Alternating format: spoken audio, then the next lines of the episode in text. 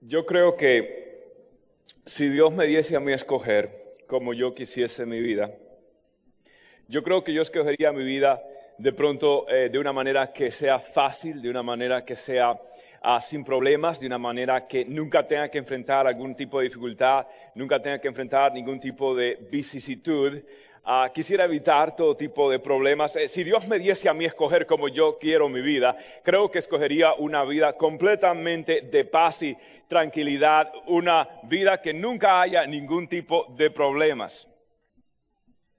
Lo interesante es de que quizás lo que yo quiera evitar es lo que Dios quiera usar. Quizás lo que yo trato de alejarme es lo que Dios quiere usar para forjarme.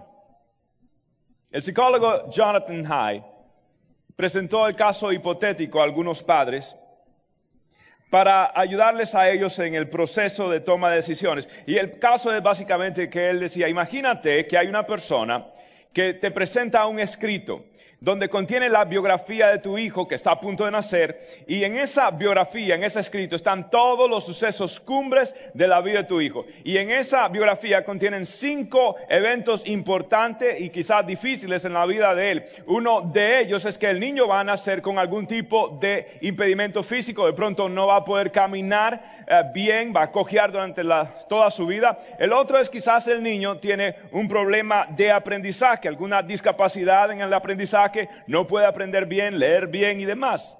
Ahora, en tercer lugar, te das cuenta que ese niño no va a ser aceptado en la universidad que él quisiese. Es rechazado de su universidad. La vida del chico sigue creciendo y consigue un trabajo y tiene un empleo, de pronto lo despiden y el muchacho debido a esto pierde su casa, pierde su automóvil y entra en una quiebra financiera. Y por último, te das cuenta que el muchacho va a tener una vida tremenda, difícil, tortuosa en el matrimonio. Pregunta, ¿cuál de esos cinco eventos tú borrarías? Si Dios te dice, te doy un borrador para que tú puedas editar y tú puedes borrar alguno de esos eventos, ¿cuál borrarías tú? ¿Cuál de ellos? ¿El financiero? El emocional, el matrimonial, el profesional, el educacional, el físico. ¿Cuál de ellos borrarías tú como padre? ¿Cuál? Hmm. Ahora, quizás tú vayas a borrar el evento o la situación que haga de tu hijo más, un ser más compasivo. Quizás tú borres el evento o la situación de tu hijo que haga a este muchacho, esta muchacha más fuerte.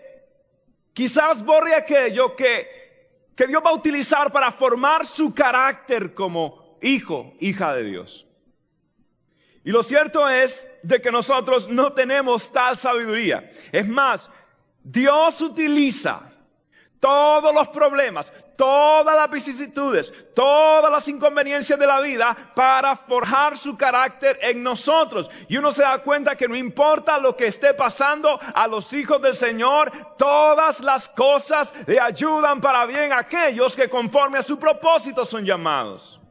Ahora, no es fácil cuando estos eventos vienen y las paredes de nuestra vida sucumben, ah, los problemas vienen y llegan y uno queda completamente destrozado por una situación sentimental, o que sea. No es fácil. Al igual que no lo fue para Nehemías, el personaje que estamos estudiando en esta serie de comprometidos a la conquista.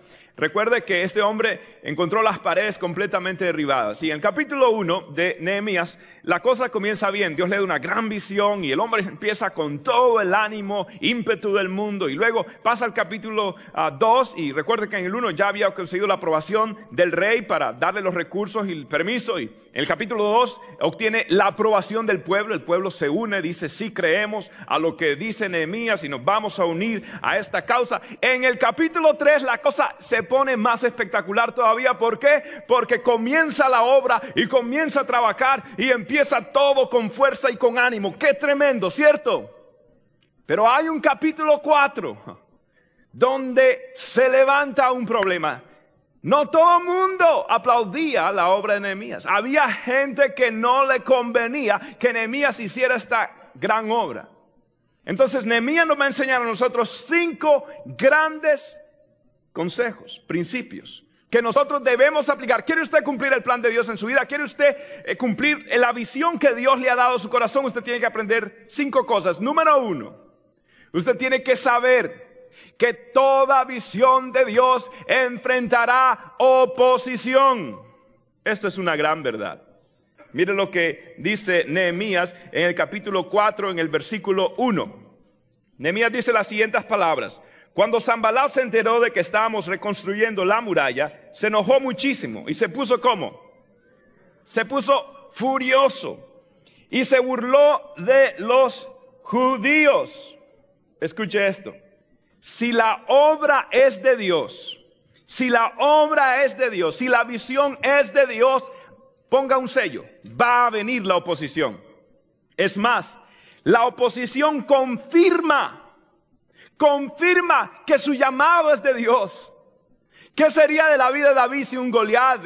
La vida de Israel sin un Egipto. ¿Qué sería de la vida de cada uno de los grandes hombres de Dios si no se hubiera levantado un tipo de oposición? La oposición es importante en la economía de Dios para forjar el carácter del Señor. Pablo decía, ¿por qué se sorprenden de la prueba que viene a su vida?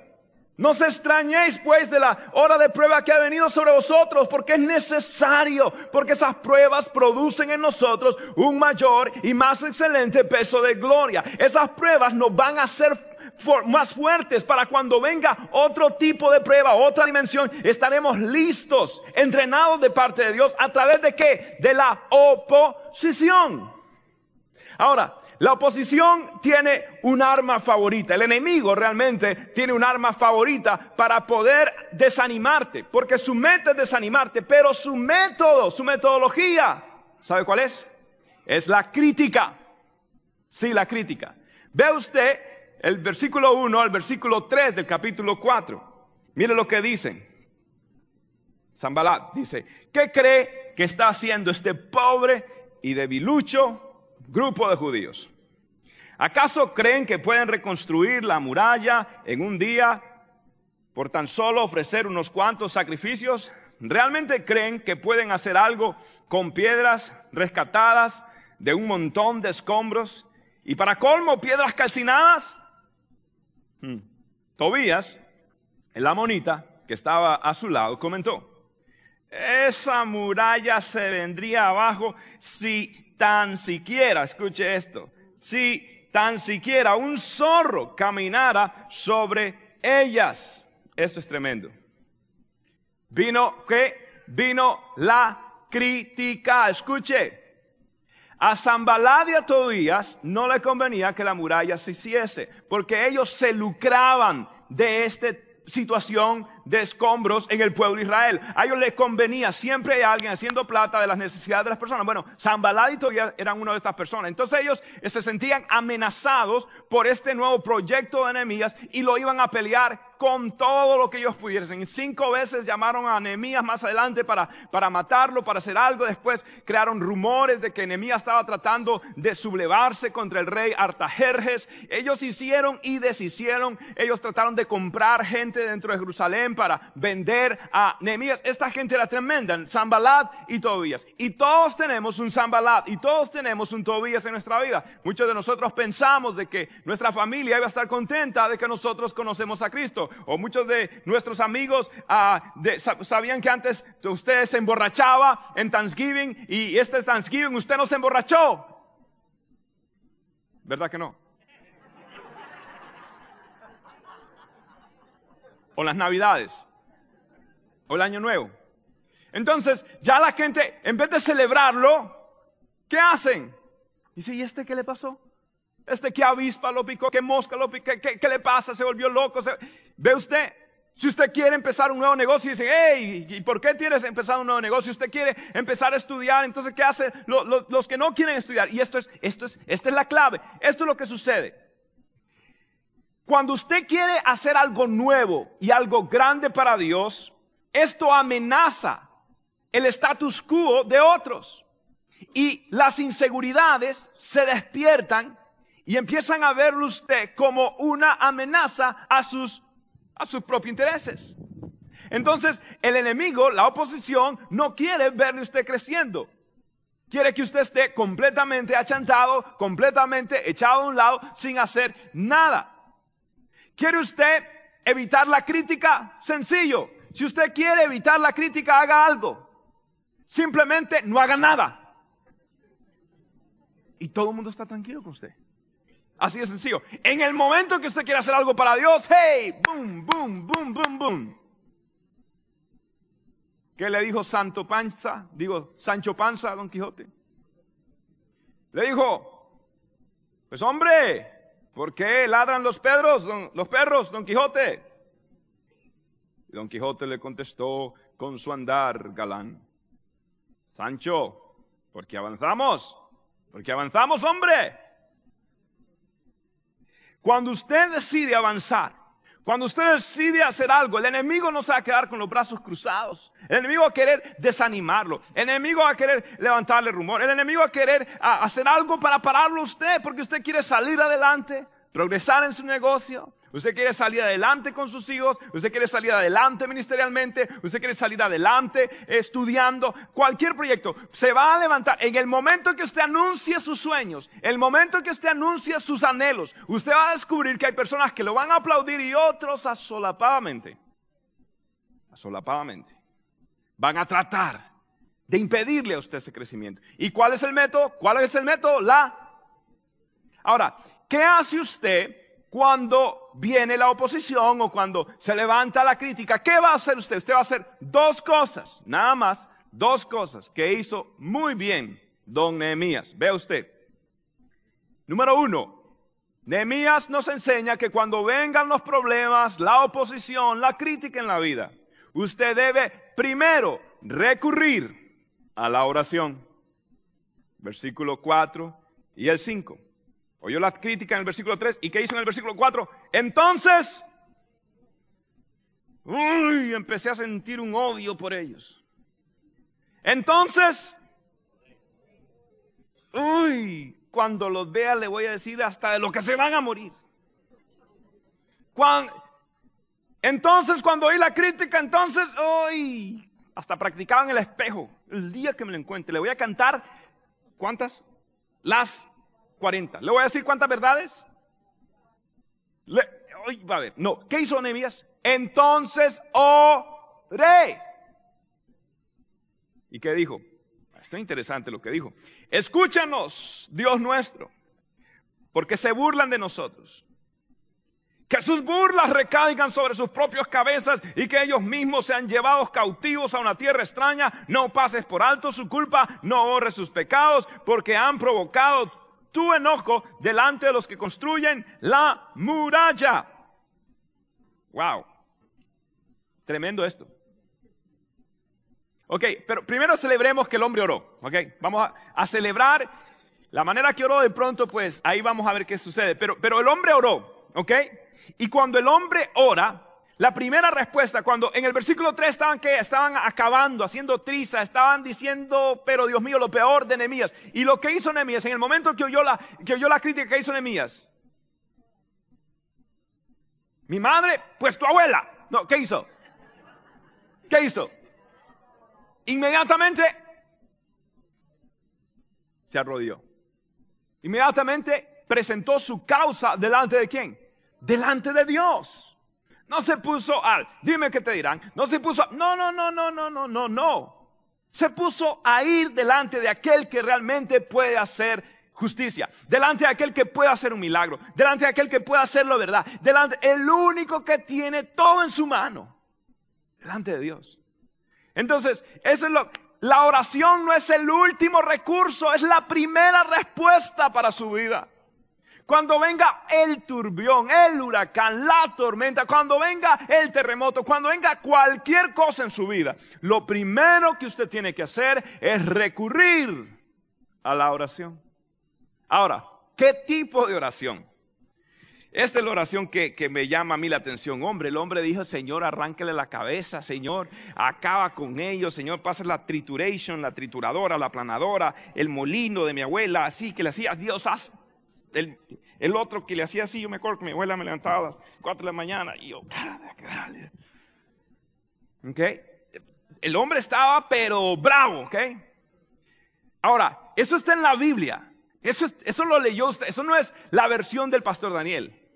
Esa es la versión suya. ¿okay? eso es la versión que está ahí. El hombre estaba bravo. Escuche esto. La clave para aprender a orar. La clave para aprender a ser un buen intercesor. Esta es la clave. La clave para ser un buen intercesor y un hombre y una mujer de oración es aprender a canalizar sus emociones en la oración. Eso es. Aprenda a canalizar, a expresar sus emociones. Oiga, si usted está bravo, dígaselo a Dios. Si usted está molesto, dígale al Señor, Señor, estoy, estoy bravo, Señor. Señor, estoy, estoy bravo. ¿Por qué tú no aceptas mis consejos, Señor? Y sale un rayo. Bueno, eh, eran bromas, como unos hermanos que oraban. Manda fuego, Señor, manda fuego. Y el Señor lo mandó y dijo, eran bromas, Señor, eran bromas. Pero bueno, la cuestión es, si, si, exprésele a Dios. Dígale a Dios cómo se siente. Está deprimido, Señor. Me siento como Snoopy. Eh, eh, si está, está alegre, ay Señor, me siento como, no sé, como que, que un loco, un tigre de Winnie Pooh, no sé, tengo un niño chiquito, estoy viendo todo eso nuevamente. Eh, este, usted se siente como Elmo, lo que sea, pues, algo más maduro. Pero usted se siente, se siente, ok, expréselo, dígale a Dios, estoy contento, estoy alegre, estoy, estoy, Dios mío, yo me, bueno, órele como usted se sienta, órale como usted se sienta. No, no, la religión enseñó que usted llegaba a la iglesia, usted llegaba así, miraba, se persinaba, miraba a todo el mundo al lado y después todo así reprimido y todo el mundo así cantándole a Dios, alabando a Dios, no parpadeaban, eran como los guardias que estaban afuera del Palacio de Londres, nada. Y así, y salían afuera al estadio, ya, a la discoteca, ya, y, y a la iglesia. Otra, no, no, no. La religión enseña a suprimir las emociones. Cuando usted ore, no suprima las emociones, canalícelas, dígaselo, háblele a Dios, dígale como enemigo, Señor, que celos. Eso es lo que usted tiene que hacer. ¿Usted ha leído los salmos? ¿Quiénes han leído los salmos? ¿Cuánto le gustan los salmos?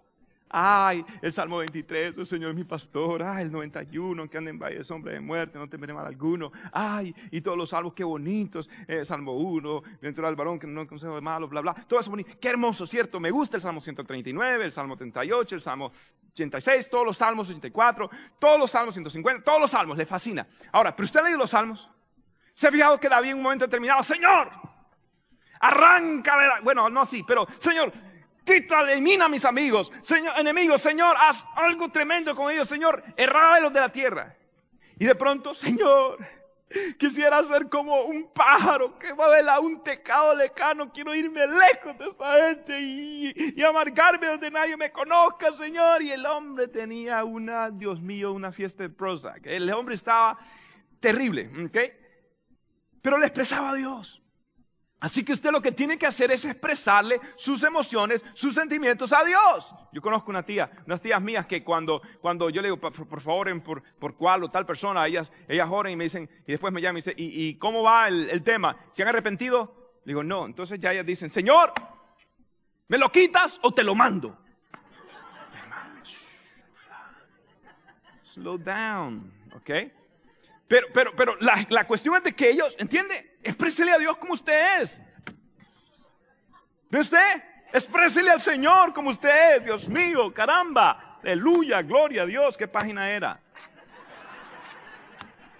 Esto lo tenía planeado. ¿Usted ve? Todo me sale planeado, tal como lo tenía pensado. Ahora, eh, David hizo esto. Nehemías hizo esto también. Y usted debe hacer esto, debe expresarle a Dios sus sentimientos. No suprima sus emociones. Este es el arte de la oración. Aprender a canalizar y expresarle a Dios como usted exactamente se siente. Y allí usted desarrollará franca intimidad con el Padre. Allí, solamente allí. Ahora, Nehemías hizo algo más. Nehemías, en medio de la prueba, en medio de la visitud, Nehemías recordó la fidelidad de Dios recordó la fidelidad de Dios. Mire lo que dice el versículo 14. Luego, mientras revisaba la situación, reunía a los nobles, y a los demás del pueblo. Y les dije, no le tengan miedo al enemigo. Recuerden al Señor, que es como grande y glorioso. Y luchen por quién? Por sus hijos, por sus hijas, sus esposas y por sus casas. Esto es lo que hizo Nehemías. Nehemías se sintió en problemas, se sintió criticado, se sintió molesto. Eh, es más, recuerden, Nehemías estaba cansado, Nehemías estaba, había invertido, estaba la gente hablando mal de él. Entonces el hombre cuando oró expresó sus sentimientos. Pero Nehemías en medio de esa situación empezó a revisar, a, recordar cómo Dios había sido con bueno, de bueno con él. Empezó a recordar todas las cosas que Dios había estado en su vida. Cuando usted hace un resumen de todo lo que Dios ha hecho en su vida, usted no debería tener razones para desconfiar. Usted no debería tener razones para dudar de que Dios va a volver a hacer algo. Él es el mismo de ayer, de hoy y por los siglos. El mismo Dios que te sacó de, la camisa de once varas es el mismo Dios que te puede sacar de esta otra de doce varas. Dios es Dios. Es Dios y tú tienes que creerle a Dios y ver la fidelidad de Dios. Mire, cuando, cuando la gente me visita a mí, por lo general la primera vez que me visitan, eh, yo lo que hago, eh, la tradición en nuestra casa es que sacamos el álbum el álbum, el gordo que tenemos, uno gordo así, y le mostramos, ¿es el álbum de qué? ¿Se imagina usted? Es el álbum de, de bodas, sí.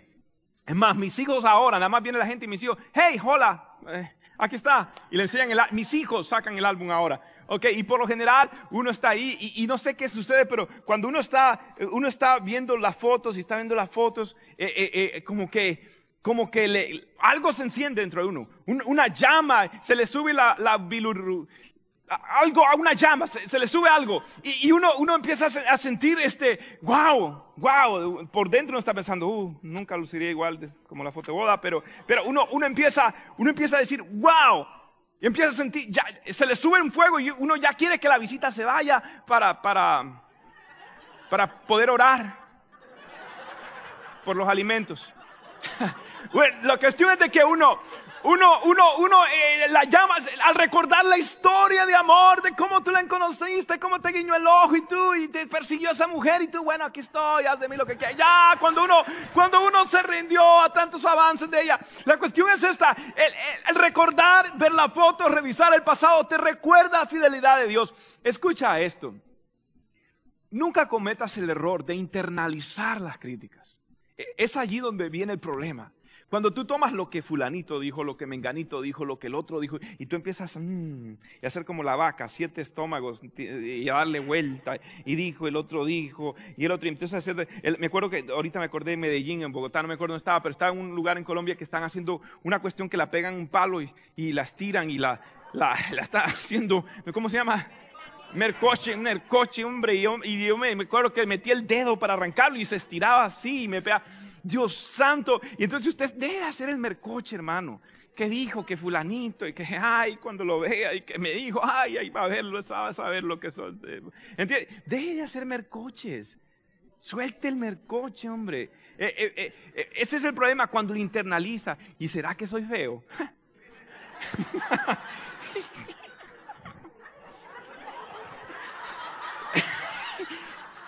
La, ¿Entiende usted?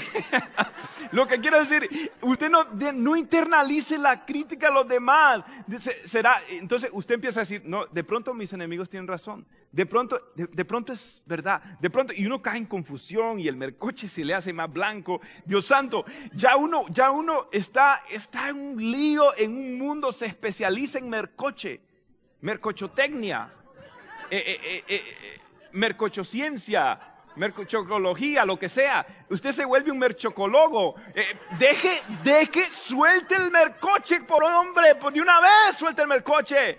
Y empiece, y este es el problema, que cuando usted empieza a escuchar la crítica del otro y del mercoche el otro y el todo, entonces, este es el problema. Usted llega a dudar y usted llega a internalizar y allí es donde Satanás quiere aprovecharse. Satanás quiere dañar tu corazón, quiere amargar tu corazón, quiere herirte, quiere que te ahogues en un mar de lágrimas. Satanás quiere que, que seas una persona completamente herida y quitarte la paz y la libertad la cual Cristo te ha llamado. No solamente eso, Satanás quiere hacerle un golpe letal a tu autoestima y a tu fe y a tu convicción en el Señor. Entonces, nunca cometas el error de mirar lo opinión de otros, las críticas de otros y mirar tu propio potencial.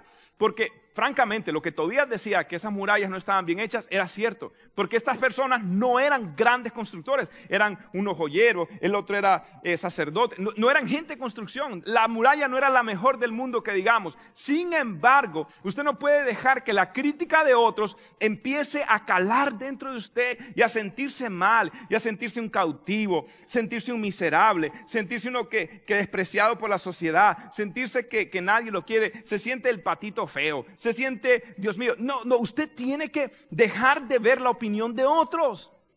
Y por eso la oración es importante, porque usted en la oración evalúa las críticas y la ve desde el punto de vista de Dios. Los enemigos, en cierto grado, tienen cierta razón lo que los enemigos no saben, lo que los enemigos no cuentan, es con el factor Dios en su vida. Lo que los enemigos no saben es de que de pronto ellos tienen razón en alguna cierta área u otra área. Pero yo quiero que sepa, usted no tiene que estarle prestando atención a lo que el enemigo dice. Usted tiene que contar con el factor Dios. Si fuera por lo que los enemigos dicen, de pronto usted estuviera ya deprimido, ya entristecido, ya dado por vencido. Pero usted tiene que verse como Dios lo ve. Usted tiene que reclamar amar las promesas del Señor y decir, si es cierto, de pronto no soy el mejor, pero tengo al Señor. De pronto no, no tengo el mejor conocimiento, pero tengo a Cristo. De pronto me falta esto y lo otro, pero tengo a Cristo. De pronto otros tienen más, pero yo tengo a Cristo. Y de aquí, de este lugar, yo me voy a levantar porque Dios está conmigo. No temeré lo que me pueda hacer el hombre. Soy más que vencedor en Cristo Jesús. Me voy a parar, me voy a levantar, voy a pelear porque Dios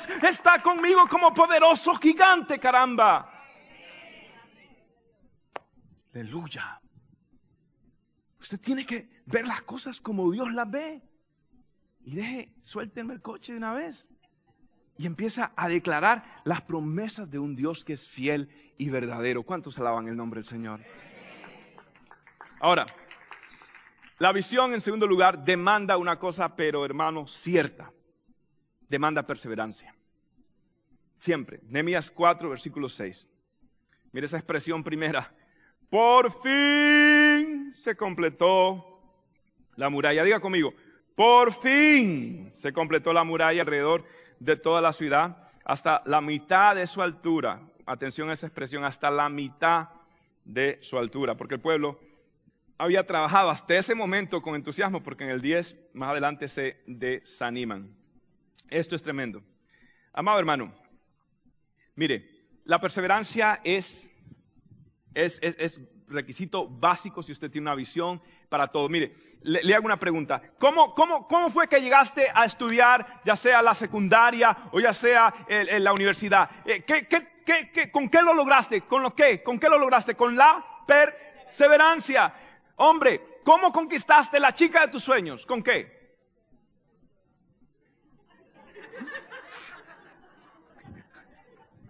Dígalo con gozo. ¿Cómo la conquistó a la chica del álbum? Por lo menos recuerde el álbum. ¿Cómo la conquistó? ¿Cómo la conquistó? Con...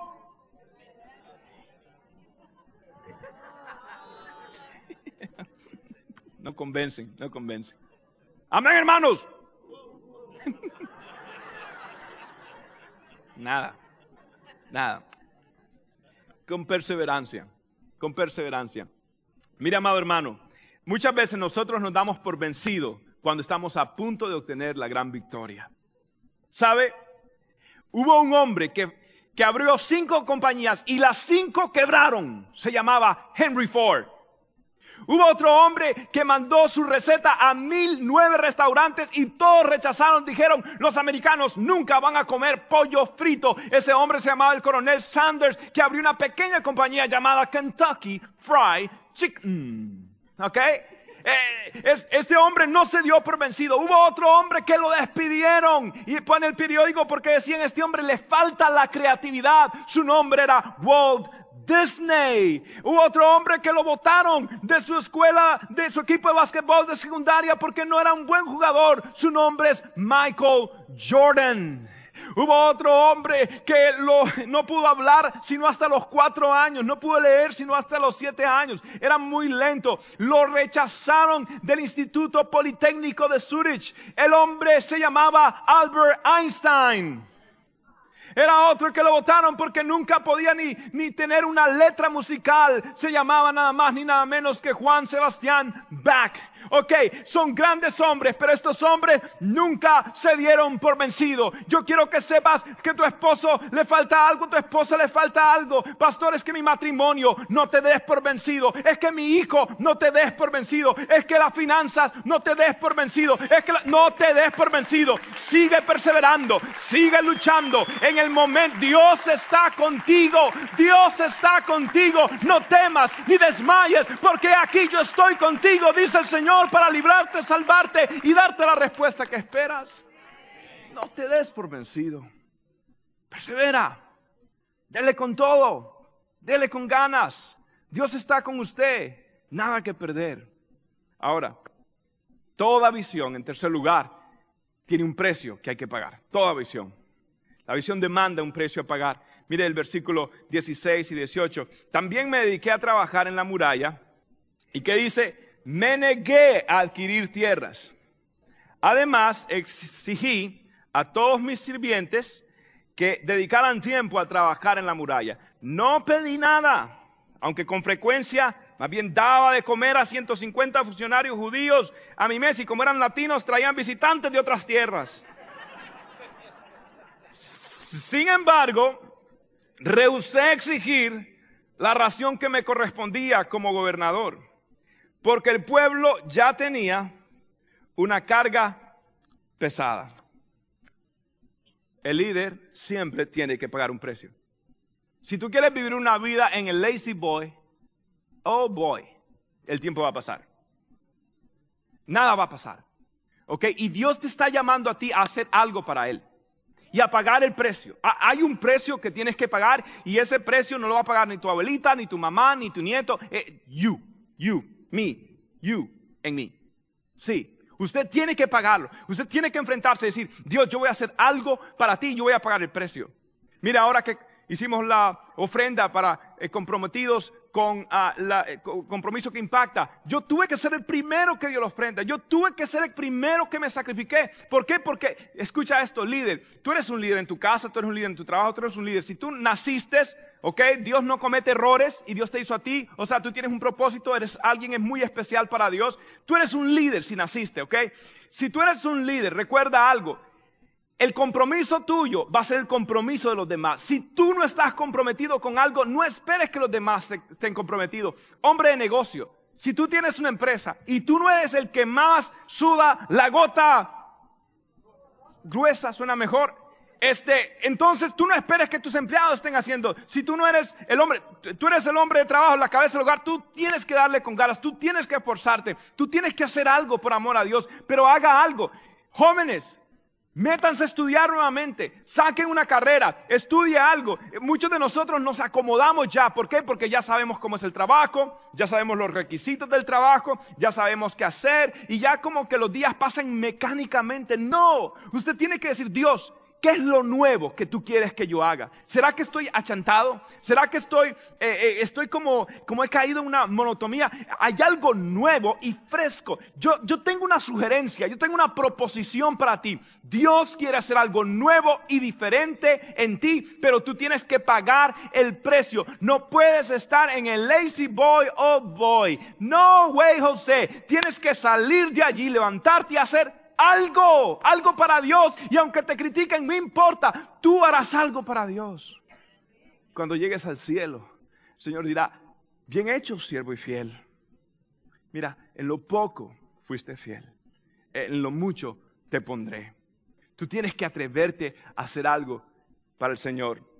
Ahora, en cuarto lugar, yo quiero que sepas que ninguna visión de Dios se puede hacer eh, en soledad. No, se puede lograr en soledad. Mire lo que dice el versículo 17 y 18 del capítulo 2. Les dije pues, vosotros veis el mal en que estamos, que Jerusalén está como desierta y sus puertas consumidas por el fuego. Venid y edifiquemos el muro de Jerusalén y no estemos más en oprobio. Entonces les declaré cómo la mano de mi Dios había sido buena sobre mí y asimismo las palabras que el rey me había dicho. Y dijeron, levantémonos y edifiquemos Así se esforzaron sus manos para bien. Bien, como nada de Dios se puede hacer en soledad, aquí tengo dos de mis grandes amigos, ¿ok? Y estos hombres simplemente quiero que me ayuden a aclarar cuán cierto, Pastor Abelino, es este principio, que ninguna visión que es santa se logra en soledad. Bueno, eh, definitivamente tenemos que decir que Dios siempre ha sido un Dios que le gusta trabajar en equipo. Si usted se da cuenta, Dios es un Dios trino, Padre, Hijo y Espíritu Santo. Así que Dios mismo nos da ejemplo de que a Él le gusta trabajar en equipo. Todo lo que Dios hace, los tres participan, tanto el Padre como el Hijo, como el Espíritu Santo. Y en, eh, en esta ocasión que leemos este pasaje, estamos viendo cómo Dios quería que Nehemías también trabajara en equipo. Porque Nehemías estaba edificando algo. Y para edificar algo hay que hacer algo. Y hay tres áreas importantes en las cuales Dios le gusta edificar. Hay tres áreas muy importantes.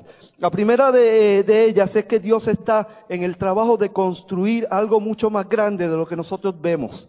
Por tanto, nosotros somos material de construcción en las manos de Dios. Dios está construyendo algo con nosotros mismos. En el caso de Nehemías, Nehemías pensaba que él estaba construyendo una muralla. Pero Nehemías no estaba construyendo simplemente una muralla. Él estaba edificando una nación. Él estaba levantando la, autoestima de un pueblo. Él estaba dejándole a este pueblo saber que había un Dios en los cielos que quería hacer algo con ellos.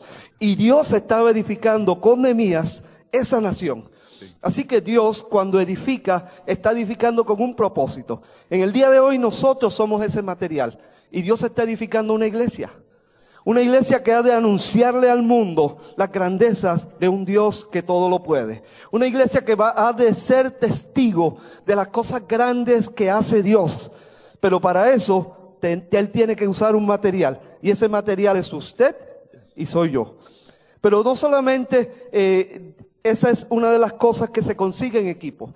En equipo, cuando trabajamos en equipo, existe otra área de la edificación. Y es que nos edificamos los unos a los otros. Porque Dios le ha dado a usted talentos y dones. Lo que usted tiene, yo lo necesito. Lo que yo tengo, usted lo necesita. Eh, y no es dinero, créanme. Pero sí tenemos dones y talentos que cada uno de nosotros tenemos que poner a la disposición de nuestro hermano. Lo que Dios le ha dado no es para que usted se quede con eso, es para ponerlo al servicio de nuestro hermano, para edificar a mi hermano, para edificar al que está a mi lado. Y yo soy edificado a través de lo que el pastor tiene para ofrecernos, a través de lo que el pastor Coco tiene para ofrecernos. De la misma forma yo tengo cosas que los edifican a ellos. Eh, de hecho, no sé si usted se ha dado cuenta que de pronto usted está hablando con alguien y pasa una semana y a la semana la persona viene y le dice, muchacho, tú no sabes la bendición tan grande que fue el haber hablado contigo la semana pasada. Eso que me dijiste fue un mensaje de Dios. Y usted dice, ¿y qué yo le dije? No digo se rasca el pelo porque, pero por lo menos se rasca la cabeza. ¿Y qué yo dije? Porque nosotros nos edificamos los unos a los otros, aunque no nos demos cuenta. Otros se han de dar cuenta de lo que usted está haciendo. Pero la edificación eh, en equipo o el trabajo en equipo produce otro tipo de edificación y es la edificación personal. La Biblia le llama crecer en Cristo. La Biblia le llama madurar en el Señor.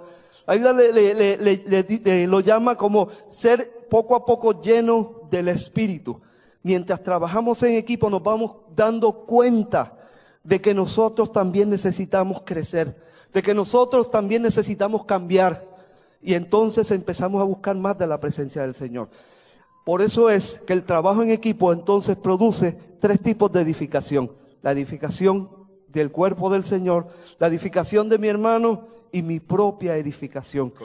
Y según vamos eh, edificando, vamos viendo cómo Dios se va moviendo. Hay, un dato muy interesante.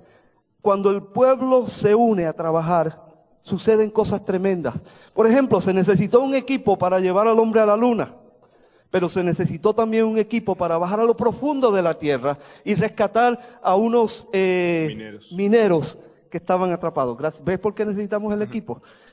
A unos mineros que estaban atrapados. Se necesitó un equipo para construir la muralla china.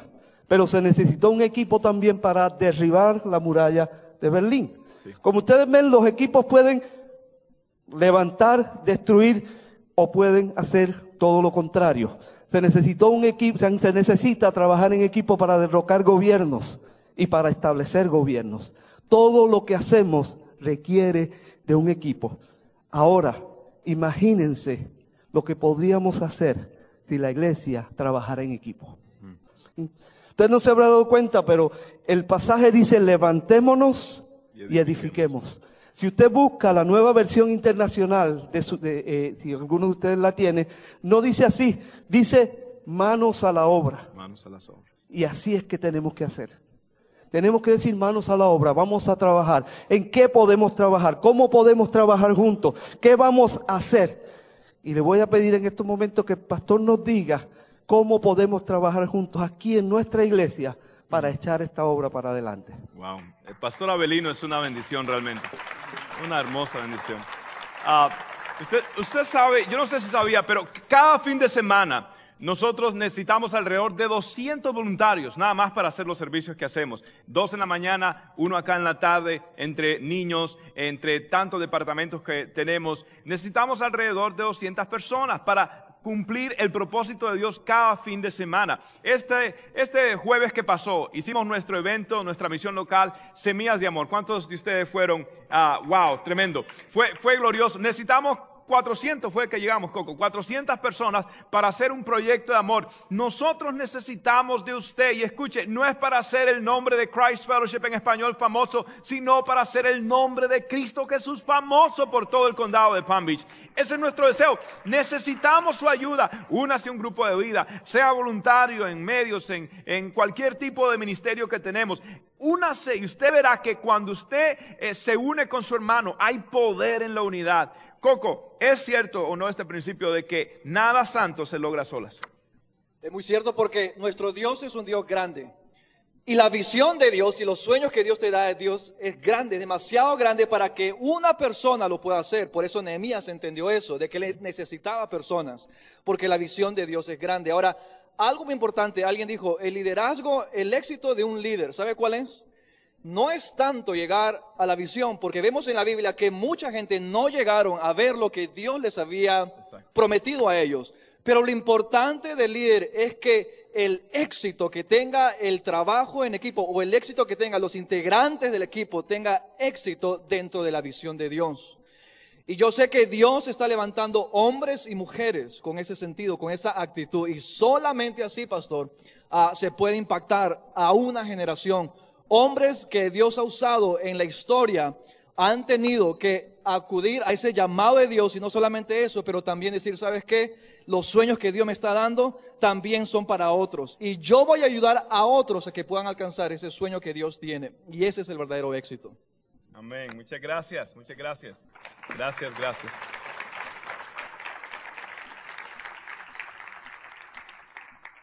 Quiero concluir esta enseñanza con nuestro último punto. ¿Y sabe cuál es? Que la meta de una visión dada por Dios es Dios mismo. Sí. La meta de una visión dada por Dios es Dios. Mire usted el versículo 5 y 6 del capítulo 8. Ahora, el contexto es que ya habían terminado la muralla. Mire usted lo que dicen, cómo terminan, cómo celebran. Esdras estaba de pie en la plataforma a plena vista de todo el pueblo. Cuando vieron que abría el libro, se pusieron todos de pie. Entonces Esdras, ¿qué hizo? Alabó al Señor. ¿Quién? El gran Dios. Y todo el pueblo, con las manos levantadas, exclamó, amén y amén. Luego se inclinaron y con el rostro en tierra adoraron al Señor. Amado hermano, ellos acaban de terminar la gran faena, la gran obra, acaban de terminar aquello que se habían propuesto, que requirió esfuerzo, sacrificio, sudor, lágrimas, ¿ok? Acaban de terminar lo añorado. ¿Y qué hacen? Usted nota que ellos celebran y dicen, vamos a traer una tijera gordota y una cinta a celebrar la clausura, a celebrar el comienzo de algo nuevo. ¿Qué, hicieron ellos? Ellos hablaron de la obra que habían terminado. ¿Qué hicieron ellos? Ellos terminaron alabando el nombre del Señor. Cuando usted ve en su vida y usted ve las cosas que Dios ha hecho a través de su vida, su misión, su meta, no es ganar ningún tipo de reconocimiento, sino que cuando la gente diga, ¿cómo es posible que Dios haya hecho esto por ti a través de ti? Usted humildemente, en todo momento y en todo lugar, usted pueda decir, no fui yo, fue el Señor. No voy a hablar de la muralla, voy a hablar de mi gran Dios. No voy a hablar de lo gran visionario y líder que soy. Voy a hablar que Dios ha sido fiel a mi vida. Y si algo tengo y si algo soy, es porque la gracia de Dios me ha ayudado. Y puedo decir, Ebenezer, Ebenezer, hasta aquí nos ha ayudado el Señor. No tengo nada que Él no me haya dado. No he logrado nada que Él no me haya permitido. Todo lo bueno que hay en mí es lo bueno que Él ha depositado en mi vida. Vivo por una sola razón. Vivo para la gloria del Señor. La meta de toda visión dada por Dios es Dios. Y haces bien en reconocerlo. Uno de mis héroes, que ya está en el ocaso de su vida, escribió las siguientes palabras, reflexionando sobre una vida de éxito, de ministerio el evangelista Billy Graham dijo estas palabras. A menudo he dicho que lo primero que voy a hacer cuando llegue al cielo es preguntar, ¿por qué yo, Señor? ¿Por qué escogiste a un muchacho campesino de Carolina del Norte para predicarle a tantas personas? Porque yo tuve un gran equipo maravilloso de asociados. Porque yo tuve una parte de cumplir la gran comisión he reflexionado a través de los años y lo único que siento es una inmensa gratitud.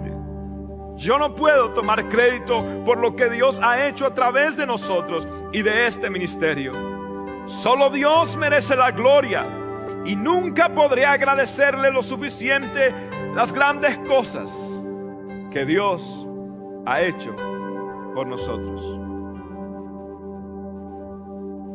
Este es el resumen de la vida. Yo quiero llegar al final de mis días y yo quiero saber que yo cumplí el propósito de Dios en mi vida.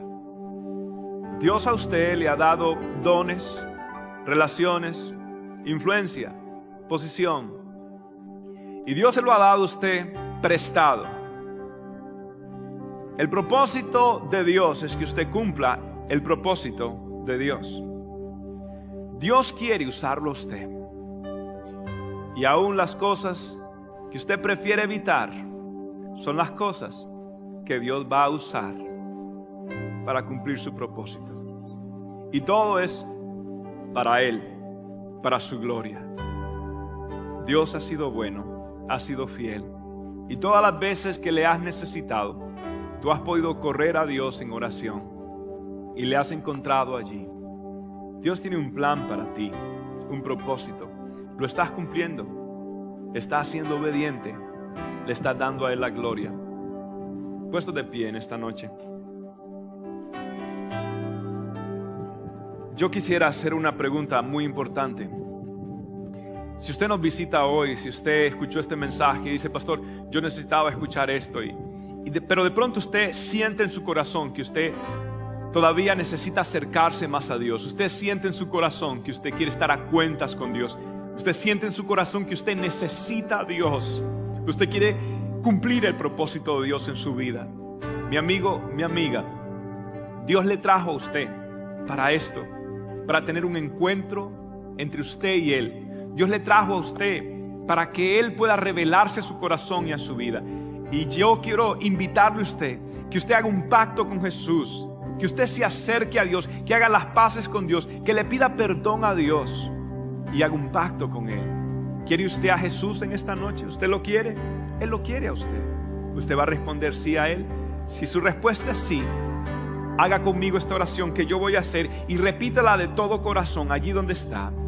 Diga estas palabras como pueda. Diga, pronúncielas. Señor Jesús, te pido perdón por todos mis pecados. Te entrego mi vida, te entrego mis sueños, te entrego mis anhelos. Desde esta noche en adelante, viviré para ti, te serviré. Hago un pacto contigo, Jesús, de entregarte mi vida para siempre. Te declaro como mi Señor, como mi Salvador. Y hoy declaro que yo no moriré hasta cumplir los planes y los propósitos de Dios en mi vida.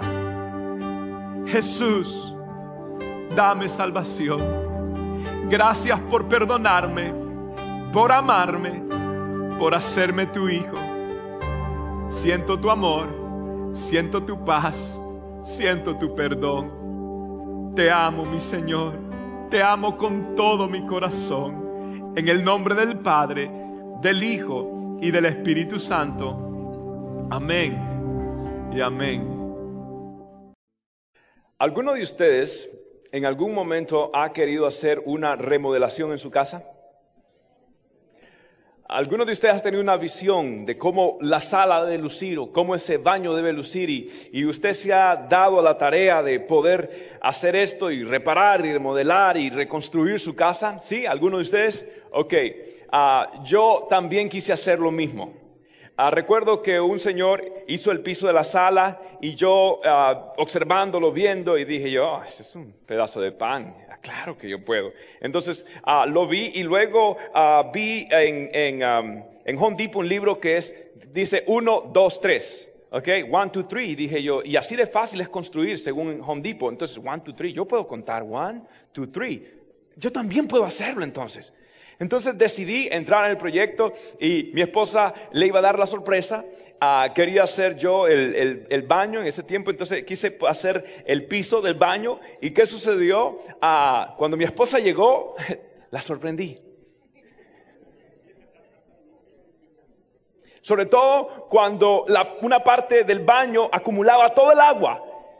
Mi amor, es particular este estilo del baño. Mi amor, es que yo lo hice con un desagüe natural, mi amor, para que, para que ve, pueda estar hermoso. Bien, lo cierto es esto, que todos nosotros tenemos una visión en la vida, tenemos sueños en la vida y queremos encontrar la forma de llegar a cumplir esos sueños. Nosotros vamos a comenzar una nueva serie que le enseñará a ustedes los bloques de su vida que usted necesita para construir los sueños que Dios ha depositado en su corazón. Y para esto usted va a requerir compromiso, un compromiso de llegar a conquistar este proyecto, esta visión. Y lo que vamos a hacer es que vamos a estudiar el libro de Nehemías. Ahora, me gusta este libro, ¿sabe por qué? Porque el libro de Nehemías no manifiesta nada sobrenatural, no existe una profecía grande, no existe ninguna aparición de un ángel, una sanidad divina, no. El libro de Nehemías es un hombre ordinario que tiene un sueño extraordinario. Es todo, un hombre con deseo de servir a Dios en su manera humilde de ser. Y por eso me gusta el libro de Nehemías. Ahora, le voy a dar un contexto. ¿Cómo fue que sucedió todo esto de Nehemías y la reconstrucción? Bien. Para el año 586, el pueblo de Israel fue conquistado por los babilonios. Los babilonios lo que hicieron fueron que desterraron al pueblo de Israel y lo llevaron hacia Babilonia. Y allá los tenían cautivos y allá los tenían completamente atrapados, esclavizados. Y luego, más adelante, este reino de Babilonia fue conquistado por otro reino llamado Medo-Persa. Y hubo un rey llamado Ciro, el cual Dios le puso en su corazón permitir que algunos judíos puedan ir a reconstruir el templo. Entonces Zorobabel fue a construir el templo. Y 70 años, exactamente 70 años, como lo había profetizado Jeremías. Luego vino un sacerdote llamado Esdras. Y la función de Esdras era enseñar la ley del pueblo. Ahora, ¿qué sucedió? Faltaba algo. Faltaba la muralla de Jerusalén. Faltaba que ese pueblo estuviera cubierto, protegido por una muralla, una muralla que en aquellos tiempos cualquier ciudad que no tuviese una muralla, lo que sucedía era que era vulnerable a los ataques de los enemigos. Entonces, aquí está. El hombre Jeremías tenía una misión ahora y era reconstruir una muralla de una ciudad grande. Y esto era algo tremendo, era un proyecto gigantesco. ¿Y a quién escoge Dios para construir esto? ¿A quién escoge Dios? ¿A un profeta?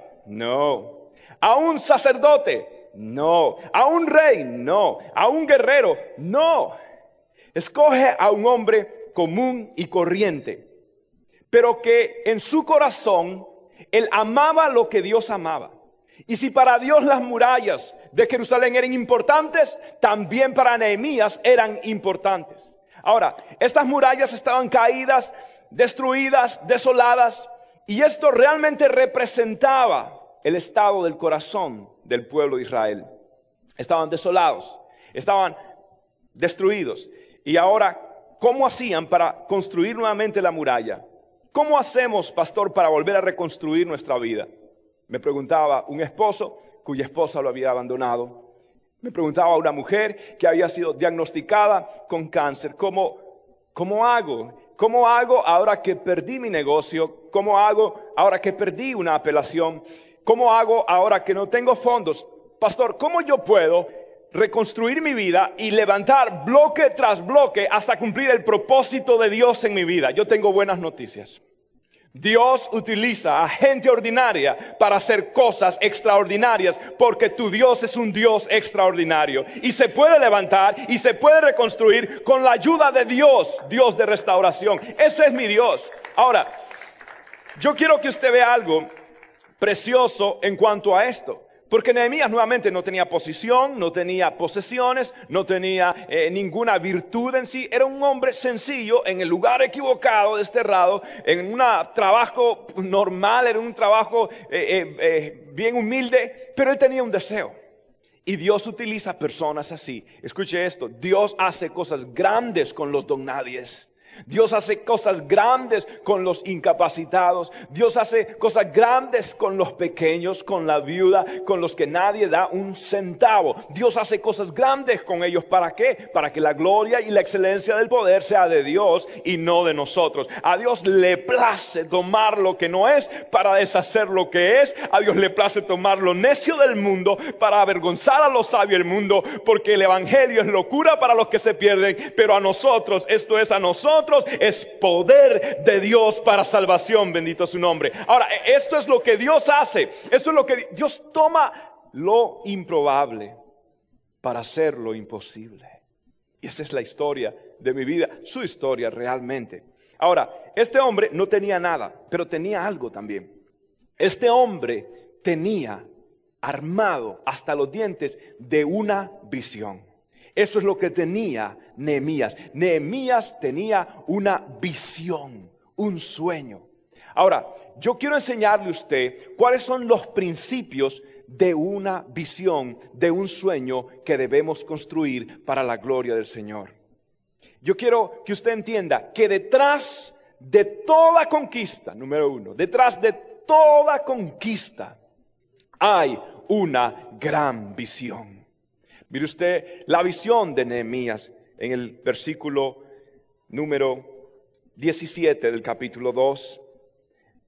Esta es la visión de Nehemías. Jerusalén yace en ruinas y sus puertas fueron destruidas por fuego. Reconstruyamos la muralla de Jerusalén y pongamos fin a esta desgracia. Repita conmigo esta última frase. Reconstruyamos la muralla de Jerusalén y pongamos fin a esta desgracia. Wow. Qué llamado a las armas. Usted ve, Dios había llamado a Abraham para establecer una gran nación. Dios había llamado a Moisés para libertar luego a esa nación y a David para expander el dominio del reino de esa gran nación. Pero a Nehemías su parte era reconstruir nuevamente ese sueño dado por Dios. Y aquí está. Y detrás de todo hombre o mujer exitosa en la vida, Detrás de cualquier persona que ha logrado algo para Dios hay siempre una característica, que ese hombre o esa mujer tienen una visión, que ven lo que otros no ven y que son impulsados por su fe de creer que Dios cumplirá aquello que ha depositado en lo más profundo e intrínseco de su corazón. Que si Dios le dio un sueño, una pasión y un anhelo, no llegará la muerte hasta que usted cumpla cada uno de esos sueños que Dios le ha dado en su sola potestad y su deber es creerle a Dios y aferrarse y construir y manos a la obra, porque acabaremos con todo tipo de desgracia en nuestra vida familiar, en nuestra vida de ciudad y como nación. Y usted tiene ese poder. Ahora, hay tres aspectos acerca de una visión. Definamos primero qué es una visión. Una visión es un sueño dado por Dios de lo que pudiera ser, porque debe ser. Mire usted lo que dice Efesios 2, versículo 10. Léalo conmigo, por favor. Pues somos la obra maestra de Dios. Él nos creó de nuevo en Cristo Jesús, a fin de que hagamos las cosas buenas que preparó para nosotros tiempo atrás. Escuche esto. Pablo está diciendo que aquí nosotros somos diferentes a lo que los oradores del mundo, los motivadores del mundo, los que hablan de la autoestima y los que hablan de la autoayuda. Aquí es la diferencia de sueños y de metas. Usted va, por ejemplo, a una convención de ventas, a una convención de cómo vender más productos y le dan a usted, óigame, le dan a usted una terapia de que usted puede, de que usted lo va a lograr, de que usted va a hacer esto, que usted va a hacer lo otro. wow, eh, y uno sale eh, motivado eh, en la carne, en, han simplemente rascado el ego. Y la gente, pero Pablo dice, un momentito, los cristianos perdimos la independencia en el Calvario. La autonomía fue cesada en la cruz del Calvario. De modo que ya no vivo yo, mas Cristo vive en mí. Y lo que ahora vivo, ahora mis metas, mis sueños, mis visiones, mis anhelos, son a través de Cristo Jesús. Entonces, Pablo está diciendo, qué bien que usted tenga una visión, un sueño, un anhelo de una compañía, un anhelo de casarse, un anhelo de viajar, un anhelo de tener, de obtener, de lograr, de escalar. Usted haga lo que usted quiere. Pero Pablo está diciendo un momentico, quiero que sepa algo. Si usted conoce a Cristo Jesús como Señor y Salvador, quiere decir que ya sus sueños, sus metas no deben ser para usted mismo. Ya no deben de venir de su propia concepción. Ahora sus sueños y sus metas tienen que ser los sueños y las metas de Dios para usted. Ya usted no vive. Ahora Cristo vive en mí. Y ya no quiero nada fuera de ti, decía David. Nada quiero en este mundo. Entonces, ahora mis sueños y mi meta son del Señor. Pablo dice en la nueva traducción viviente, ustedes son obra como, obra maestra de Dios. Usted es el resultado de una visión de Dios. Usted es el resultado de un sueño de Dios. Es más, ¿Sabe qué hizo Dios según ese texto? Dios no lo creó usted primero y después dijo, bueno, ¿qué hacemos con fulanito de tal? Eh, ¿Para qué lo tengo? ¿Lo tengo para que sea el payaso del cielo y me entretenga con sus chistes eh, eh, de suegras? ¿Qué, hago con, con este? No, no, lo que Dios hizo fue primero hizo un propósito. ¿Ve usted? Dios primero diseñó el plan, el sueño, y luego lo hizo a usted a la medida de ese sueño y de esas metas para que usted anduviese en esos propósitos establecidos antes de la fundación del mundo. Dios lo escogió usted. Alguien decía, Dios me escogió antes del vientre de la madre porque si no me hubiera escogido antes del vientre de la madre, si me hubiera escogido después y vio todo lo que he hecho, no me hubiera escogido. Menos mal que me escogió antes del vientre de la madre. No, pero Dios lo escogió, usted sabe por qué. Porque tiene un propósito santo sobre su vida. Y hay, ahora, sería una tragedia entonces llegar al ocaso de la vida y no cumplir el plan de Dios para mi vida. Te hago una pregunta. ¿Realmente, sinceramente, tú crees que tú estás cumpliendo a cabalidad el llamado, la visión y el sueño de Dios para tu vida? Esto es para meditar. Somos hechura suya es una visión dada por Dios. Mire, y por lo general esta visión no tiene que ver con cuestiones egoístas, todo lo contrario. Mire, yo recuerdo cuando estaba la primera vez que fui a Medellín. Gracias a Dios, Pastor Andrés Macmillan y la comunidad de fe de Medellín, muchos de ustedes sintonizan esto por internet, los saludo. Eh, ellos cuando empecé a ir a Medellín siempre me abrían las puertas por la gracia del Señor y predicaba y todo, y fue bien especial. Pero en una ocasión, Andrew, Andrés me llevó a una fundación que ellos tienen para los niños. Mi corazón quedó enamorado.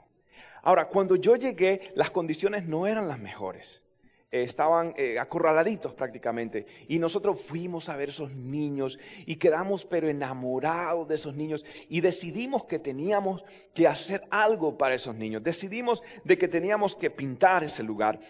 Decidimos que teníamos que, comprarles agua, eh, calefacción, calentadores para que no se bañaran con el agua fría. Los bebés eran bañados con agua fría, pero congelada, viene de una montaña, de Niquitao, venía, eso era un frío tremendo. Y los bebés lloraban cada vez que los bañábamos.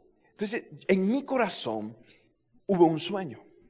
Hubo un sueño de crear condiciones para que esos bebés no se bañaran o no los bañaran con agua fría. Hubo un deseo en mi corazón, estábamos hablando con el doctor Aquino, que cuando llegamos uno de los primeros viajes había también una epidemia de hepatitis y gracias a Dios llegamos con, el doctor Aquino que pudimos controlar y, pudimos condicionar la cocina y, pudimos ponerle cambiadores de pañales y pudimos ponerle calefacción y pudimos pintar. Entonces ahora el último viaje que yo llego y veo los avances y veo los humildes aportaciones que hemos podido hacer, yo caminaba por esos tres pisos realmente marcándolos con mis lágrimas, de ver que Dios nos ha permitido a nosotros ser parte de cambiar la vida de un héroe colombianito, de un futuro estadista que va a cambiar la historia de su país. Y nosotros pudimos llegar ahí para traer la palabra del Señor y rescatar a estos niños y llevar la palabra de Dios. Fue un sueño. Y saben qué? Incluso recientemente Dios puso en mi corazón, eh, había una cumbre, una cumbre pastoral, como ustedes saben, en Colombia hay una cumbre pastoral muy conocida que se llama la cumbre pastoral, que es en Medellín. Por la gracia de Dios estuve en una de estas cumbres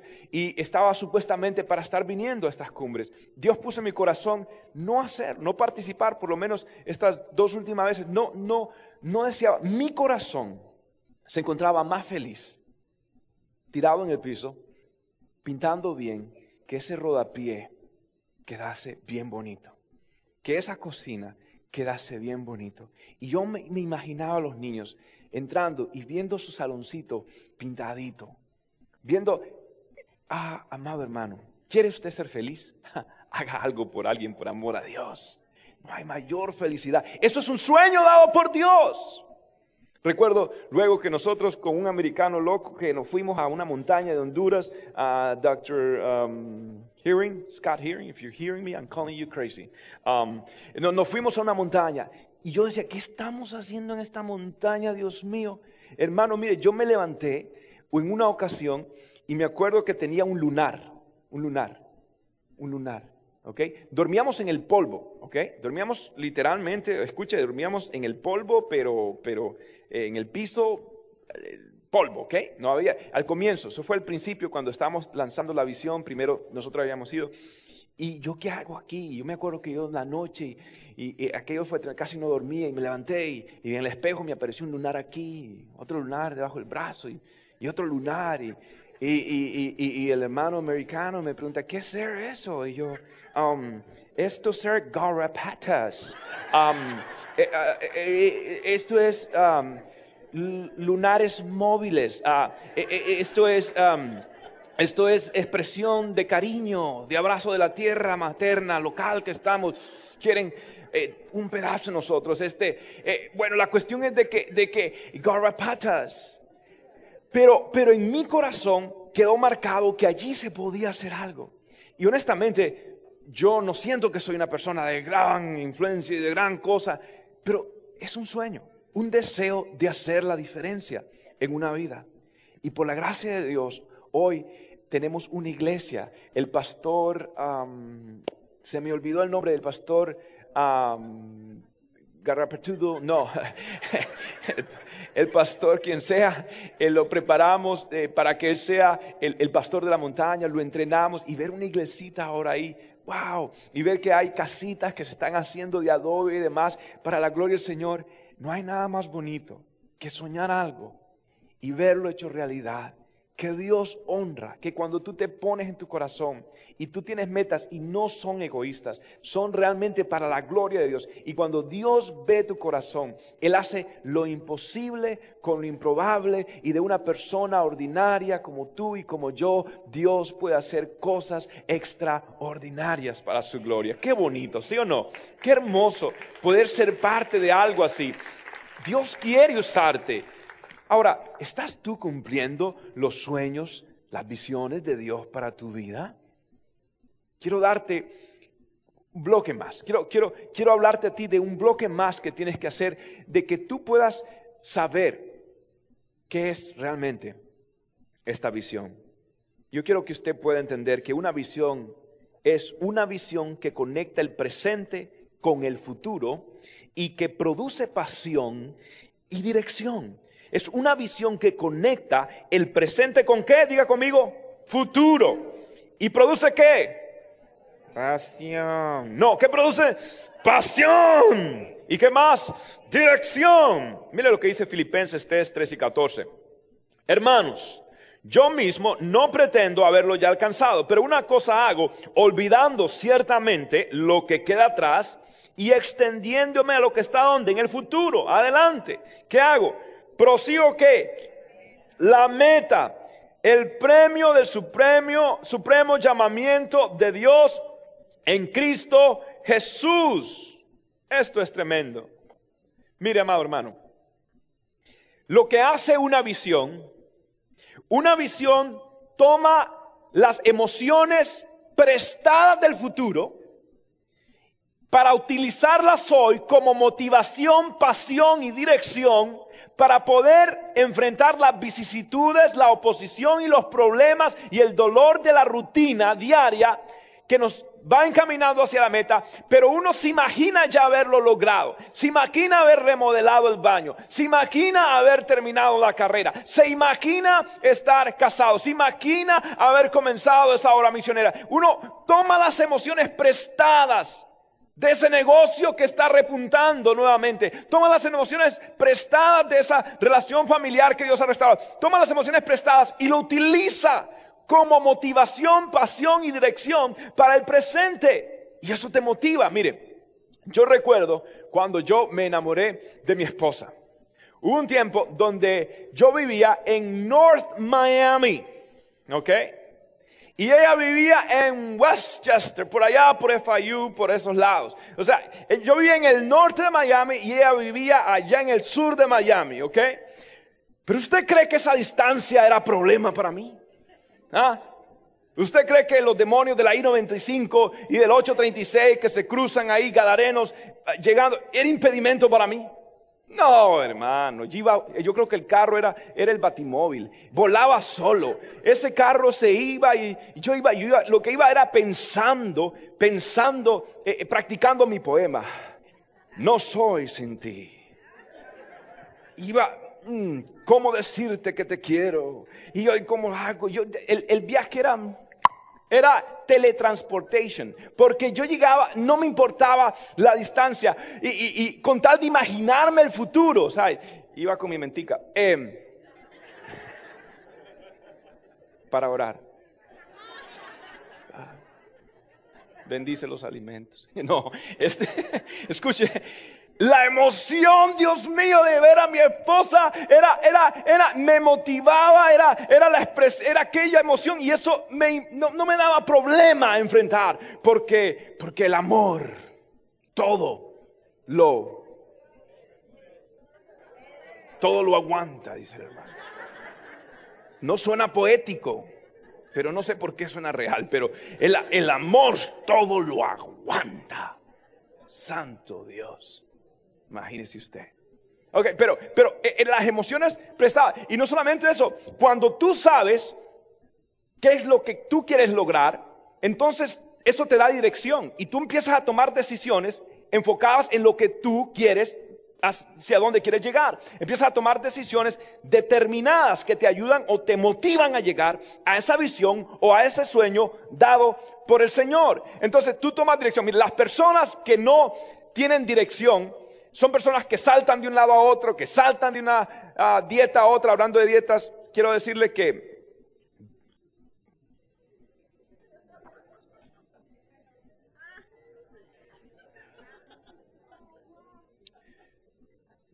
Yo, ¿cuántos saben lo que es el South Beach Diet? El, Zumba y, todas las cuestiones, ¿ok?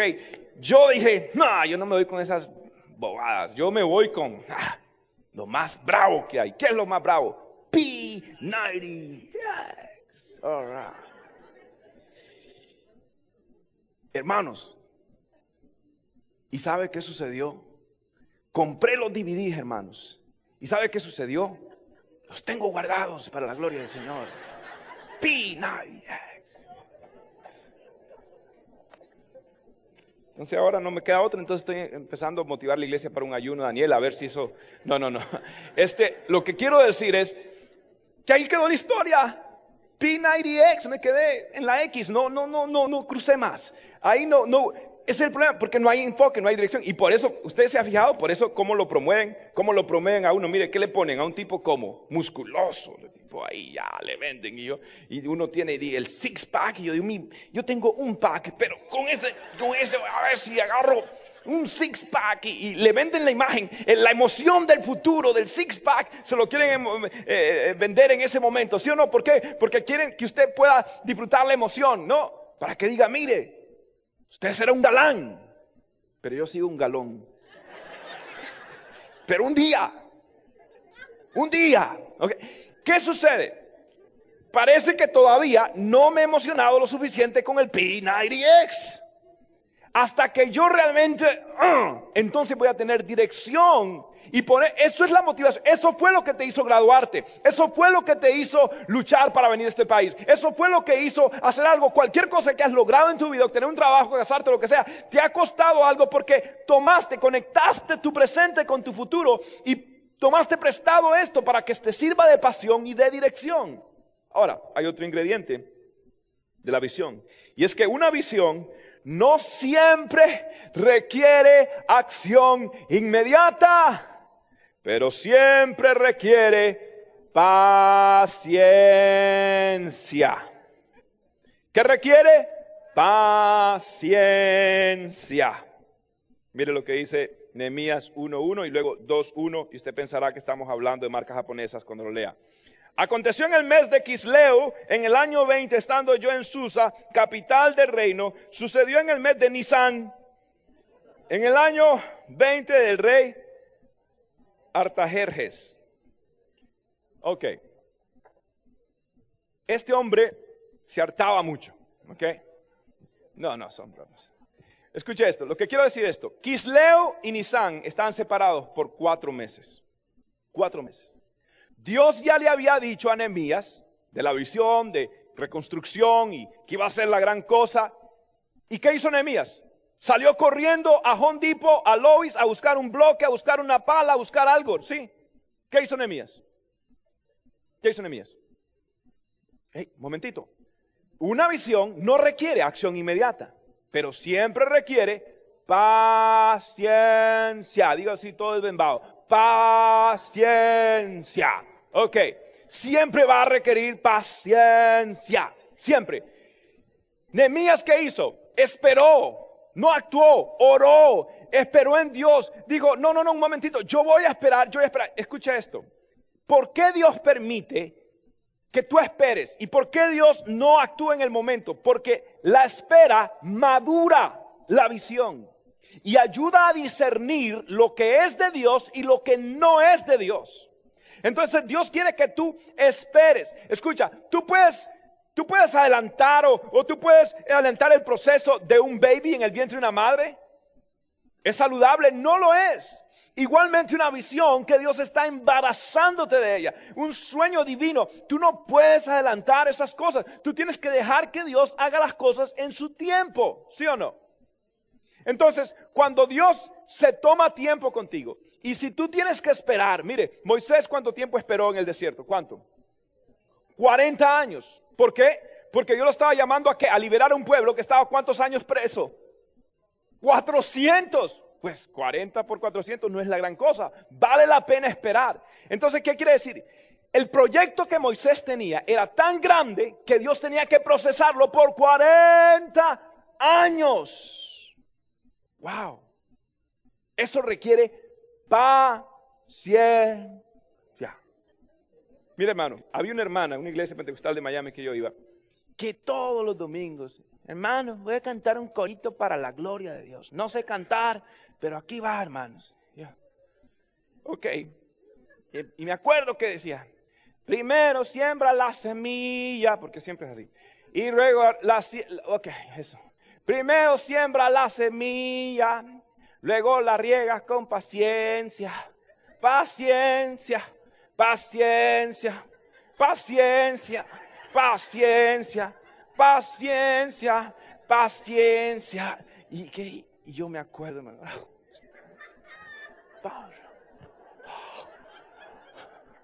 Señor, que hayan dos raptos, uno para ella y otro para los demás, por amor a Dios. Qué cosa, Dios mío. Paciencia, paciencia. Ah, Oh, amado Dios. Ahora, ¿por qué Dios? ¿Por qué Dios realmente nos prueba? Y si usted se imagina, el pastor Daniel es muy paciente. Dios santo la gloria. Ok, Dios lo procesa. ¿Sabe por eso? Por eso. Por el orgullo que uno tiene dentro de uno y que Dios tiene que quebrarlo, romperlo, triturarlo, amasarlo con aquel molino de mi abuela así todo el tiempo. Porque Dios sabe que hay un gato amarrado dentro de uno que tiene que... Si no me entiende, ¿me entiende ese- esa parte del mensaje griego, elocuente? ¡Pum! Dios tiene que darle duro a uno. ¿Ok? Ahora, paciencia. Escucha esto. Si Dios está tomando tiempo contigo, si Dios está tomando mucho tiempo en lanzar tus sueños y demás, y tú dices, pastor, mire, me ha dejado el tren, es más, me voy a Tri-Rail a ver los trenes pasar solo para distraerme, para, para hacerme algún tipo de terapia. Si, si, pastor, ¿por qué se está tomando el tiempo Dios conmigo tanto tiempo? Escucha esto. Si Dios se está tomando mucho tiempo contigo para alcanzar tus metas, tus visiones y tus sueños, es porque lo que Dios va a hacer contigo va a ser bien grande. ¿Alguien lo recibe? Alguien lo recibió. Espere el proceso. En Dios no hay pitocín. En Dios no hay, es una inyección que le ponen a las mujeres para que más rápido. Espere. Vaya despacio. Diga a Dios, yo voy a glorificar tu nombre en tu tiempo. Dame, Señor, paz.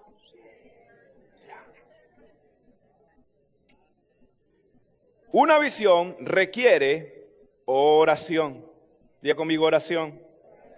Versículo 4 del capítulo 1. Cuando oí estas palabras, me senté y lloré e hice duelo por algunos días. ¿Y qué hizo? Ayuné y oré delante del Dios de los cielos. Esto es tremendo. Mire, Nehemías oró por cuatro meses, ¿ok? En Nehemías hay registrada 12 oraciones. ¿Usted quiere aprender a interceder? Lea las oraciones de Nehemías. 12 veces oró. El hombre oró, el hombre buscó el rostro de Dios. Mire, es que ¿qué podía hacer Nehemías? ¿Qué puede hacer usted?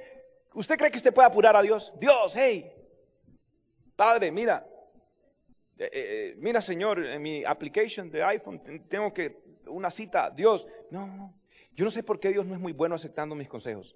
Porque todo sale, es cuando Él quiere. Aquí no hay forma de decir, hey Dios, mira, hey, manipularlo. Nada. Dios es en su tiempo y su tiempo es perfecto. La buena voluntad de Dios es agradable y perfecta. Dios, eh, escuche, pero Dios va tomando, procesando. Y una de las cosas que Dios quiere hacer es enseñar al pueblo a orar. Nehemías no podía hacer nada. Nehemías no podía hacer nada. Tenía que orar que Dios haga lo que era imposible. ¿Cómo Nehemías podía hacer esto? Es imposible. Entonces Nehemías hizo lo que sí podía hacer, es orar al Dios de los imposibles, al Dios que todo lo puede, al Dios que no hay nada difícil para él, al Dios que levanta aún de los muertos. Es lo único que podía hacer Nehemías.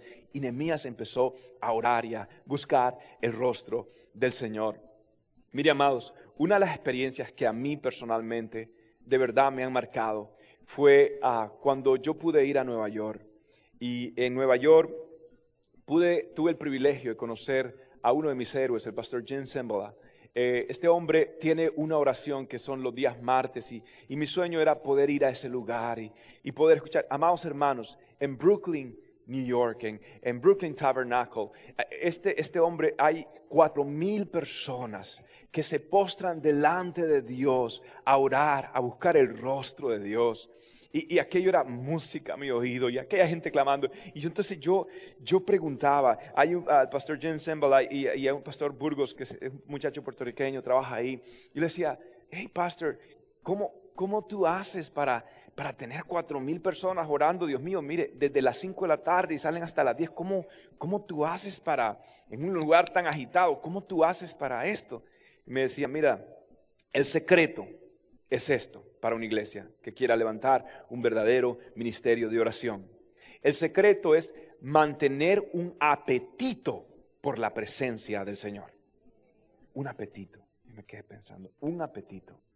Luego él dijo estas palabras. Pero claro, en Brooklyn es fácil. ¿Sabe por qué él dijo esto? En Brooklyn es fácil, pero en Palm Beach quizás no. ¿Por qué él dijo en Brooklyn es más fácil?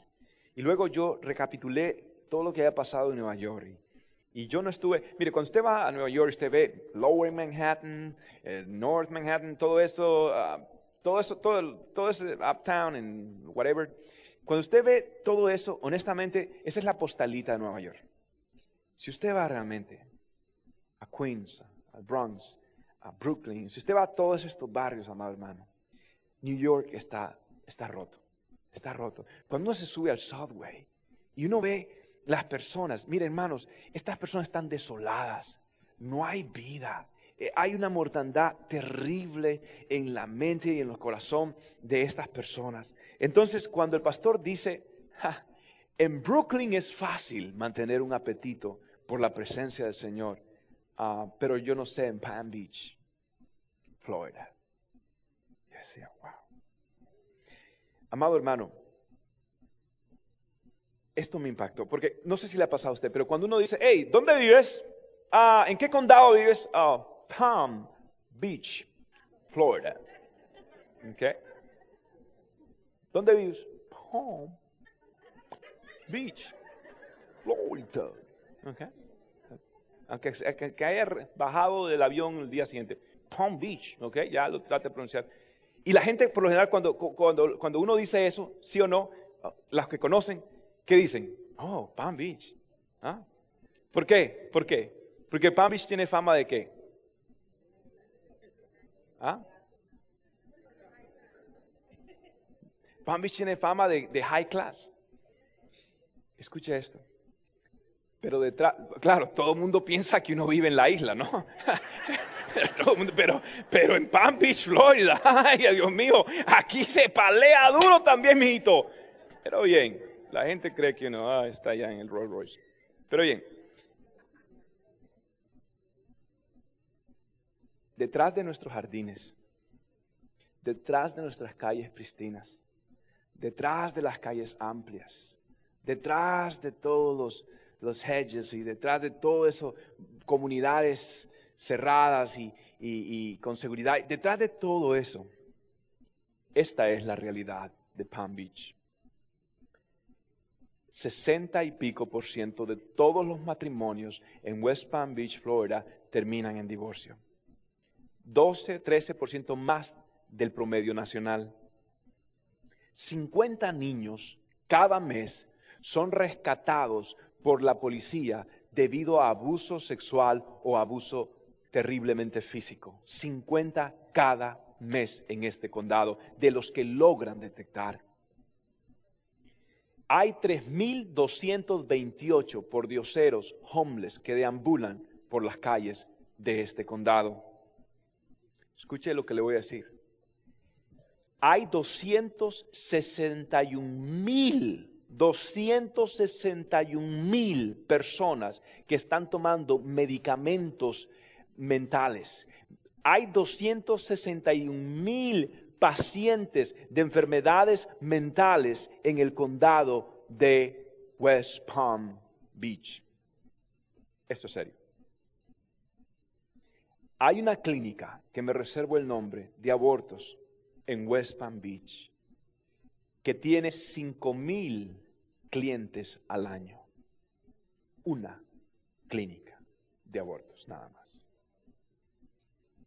¿Qué quiere decir que en esa clínica hay por lo menos 14 bebés que no van a escapar los instrumentos filosos. Hay 14 bebés que serán puestos en bolsitas y desechados. Palm Beach, Florida. Lo que tienes que hacer, Daniel, es crear un apetito por la presencia de Dios. Porque en Brooklyn, we are broken. We are broken. Our people in New York, they're broken inside. Let me tell you something. Ain't no difference here in Palm Beach. No hay diferencia en Palm Beach. Pero en New York, en esa zona, en esas por lo menos perímetro de la iglesia, la gente ya se dio cuenta de cuán desesperados están pero es hora de que nosotros levantemos una generación en West Palm Beach, Florida, desesperados, rotos, clamando el rostro del Señor, viniendo los martes a la oración, diciendo, Dios, te necesitamos en Palm Beach, Florida. We are broken. We need you. Come, help us, rescue us. Lord, we need you. Conciencia. Ahora, pastor, ¿qué más es importante? Sabe que Nehemías oró, y no voy a leer la siguiente oración por el tiempo, pero Nehemías oró una oración tremenda. ¿Y sabe qué es lo que estaba diciendo Nehemías en esa oración? Básicamente estaba diciendo, Dios, yo quiero ser parte de la respuesta a la petición de mi oración. Dame favor, dijo, con el rey, para que cuando le pida el favor, el rey me conceda mi petición. En otras palabras, Dios, Nemías no dijo, Dios, construye la pared tú. Dios, envía a alguien más que venga al extranjero. Dios, no, no, Nemías dijo, Dios, lo único que yo te pido es la oportunidad para que tú me bendigas a mí y para yo ser instrumento en tu obra. Lo más importante en la obra de Dios es la obra que Dios hace en el corazón del obrero de Dios. Lo más importante en la obra de Dios es la obra que Dios hace en el corazón del obrero de Dios. Y usted diga, Dios, utilízame a mí. Utilízame a mí para ayudar a Fundación Viento Fresco. Utilízame a mí para ayudar a la fundación que estamos en Honduras. Utilízame a mí para ayudar a reconstruir esto. Utilízame a mí para ayudar con los homeless, para ayudar en Belglade. Utilízame a mí para ayudar lo que hacemos con las madres solteras, que está, teenagers que están embarazadas. Utilízame a mí con, el foster home. Utilízame a mí, Señor, con las 79 mil comidas que vamos a repartir en Thanksgiving. Señor, utilízame a mí en semilla de amor. Señor, utilízame a mí. Diga conmigo, utilízame a mí.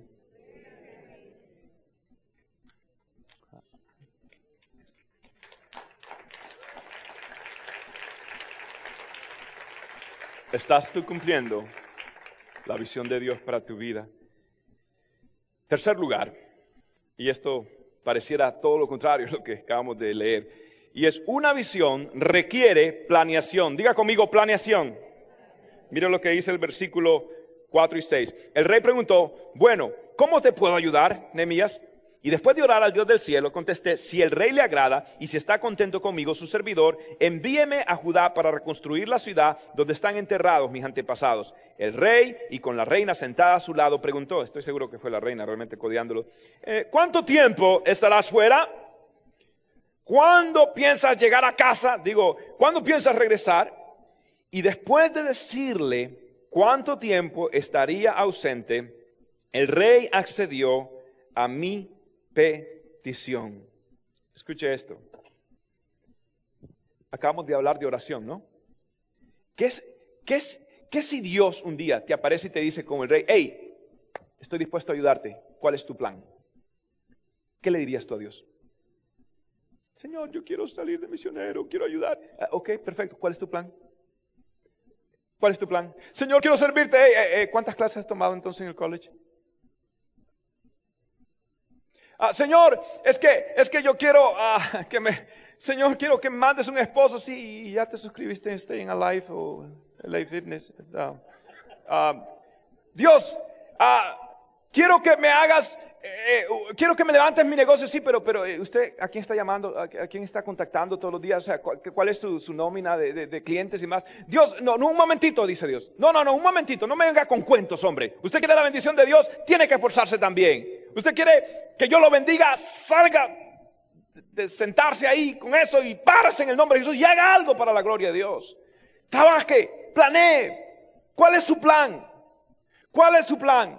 Cinco años van a pasar, porque cinco años ya pasaron. ¿Y qué hiciste con esos cinco años que acaban de pasar? ¿Qué hiciste con tu vida? ¿Y dónde vas a estar cinco años después? En el mismo lugar, achantado todavía. Es hora que te levantes en el nombre de Jesús y empieces a hacer algo para la gloria de Dios, que el favor de Dios favorece a los que están haciendo algo para su gloria. No a los que están achantados, haciendo nada, dejando que el tiempo pase y lo único que acumulan son arrugas. No estoy bravo, pero yo me he prometido delante de Dios que yo no estoy aquí para hacerte sentir cómodo. Yo estoy aquí para consolar a los afligidos y para afligir a los cómodos. Yo quiero que tú te levantes y qué va a pasar cinco años de aquí en adelante. ¿Qué va a suceder con mi vida? Haz algo, planea, planea. Planear es anticipar el mover de Dios. Planear es un acto de fe. Y si no estás planeando es porque realmente lo estás creyendo. Ay, pastor, se fue la unción. Hábleme de la oracioncita, por favor. Sude la gota gorda también. ¿Lo quieren en español, spanglish, lenguaje len- folclórico? Sude la gota gorda. Así dice el Señor. Y termino diciendo, una visión divina necesita una intervención divina. Versículo 8. Entonces el rey me concedió estas peticiones porque la bondadosa mano de Dios estaba sobre mí. Amado hermano, ¿usted cree que Nehemías podía convencer al rey de Persia que ayudara a los enemigos de él, los judíos, reconstruyendo? ¿Usted cree que eso es, eso es lógico? ¿Usted cree que eso es fácil? Pero si hay una visión divina, tiene que haber intervención divina. Puesto de pie en esta noche, por favor. Yo quiero que usted sepa que Dios lo ha llamado a usted a cosas grandes. Yo quiero que usted sepa que Dios ha llamado a esta iglesia a cosas grandes. Todavía hay niños que debemos de tocar. Todavía hay más obra que debemos hacer por diferentes países de Latinoamérica. Todavía hay mucho que nosotros debemos hacer. Uno de mis sueños, quiero que sepa, en el verano vamos a Nueva York. Vamos a ir a invadir a Nueva York con la esperanza de Jesucristo. Vamos a ir a evangelizar por las calles de Manhattan, de Brooklyn, de Queens, de Bronx, de toda. Vamos a llevar el evangelio de esperanza al Señor. Escuche esto, hay mucho por hacer, pero una visión divina requiere una intervención divina. Es Dios. Iglesia, ¿Dios te ha hablado algo en esta noche? ¿Dios te ha, te ha dicho algo? ¿Lo recibes? ¿Recibes la palabra del Señor? ¿Ok? ¿Dios te ha desafiado con algo? ¿Dios te ha desafiado con algo? Mire, yo quiero decirle algo. Todo comienza, todos estos sueños y visiones de Dios, todo comienza con una sola cosa. Comienza con usted entregarle su corazón a Jesucristo. No hay visión de Dios si no tiene a Dios en el corazón. Y quizás hay personas que vinieron hoy acá y dicen, pastor, siento que necesito a Dios, siento que no estoy cumpliendo el plan y el propósito de Dios. Pastor, yo quiero conocer al Señor. Si en esta noche tú veniste acá y todavía te falta entregarle tu corazón a Jesús y entregarle y rendir tu vida a Él, yo te voy a pedir algo, que tú hagas conmigo una oración. Y en esa oración lo que vas a hacer es, le vas a pedir perdón a Dios por tus pecados, te vas a reconciliar con Él. Y Él va a venir a tu corazón, va a salvarte, va a perdonarte. Y no solamente eso, va a poner el propósito suyo en tu corazón y el poder para lograr y cumplir lo que Dios te ha llamado. Pero mi amigo, mi amiga, todo comienza con Jesús. Si tú quieres a Jesús en tu corazón, si tú quieres estar en paz con el Señor, si tú quieres a Cristo acá, yo voy a hacer una oración y allí donde estás, tú la repites después de mí con todo tu corazón. Cierra tus ojitos y repite esta oración. Di, Señor Jesús, te pido perdón por todos mis pecados. Te entrego mi corazón, te entrego mi vida. Me rindo a tu plan, a tu propósito, a tu visión para mí. Recibo a Jesús como Señor de mi vida, como Salvador de mi vida. Gracias Señor por hacerme tu Hijo, por darme perdón, por darme tu paz. Te serviré, te seguiré para el resto de mi vida. Soy tuyo Jesús. Gracias por venir a mí. En el nombre del Padre, del Hijo y del Espíritu Santo. Amén.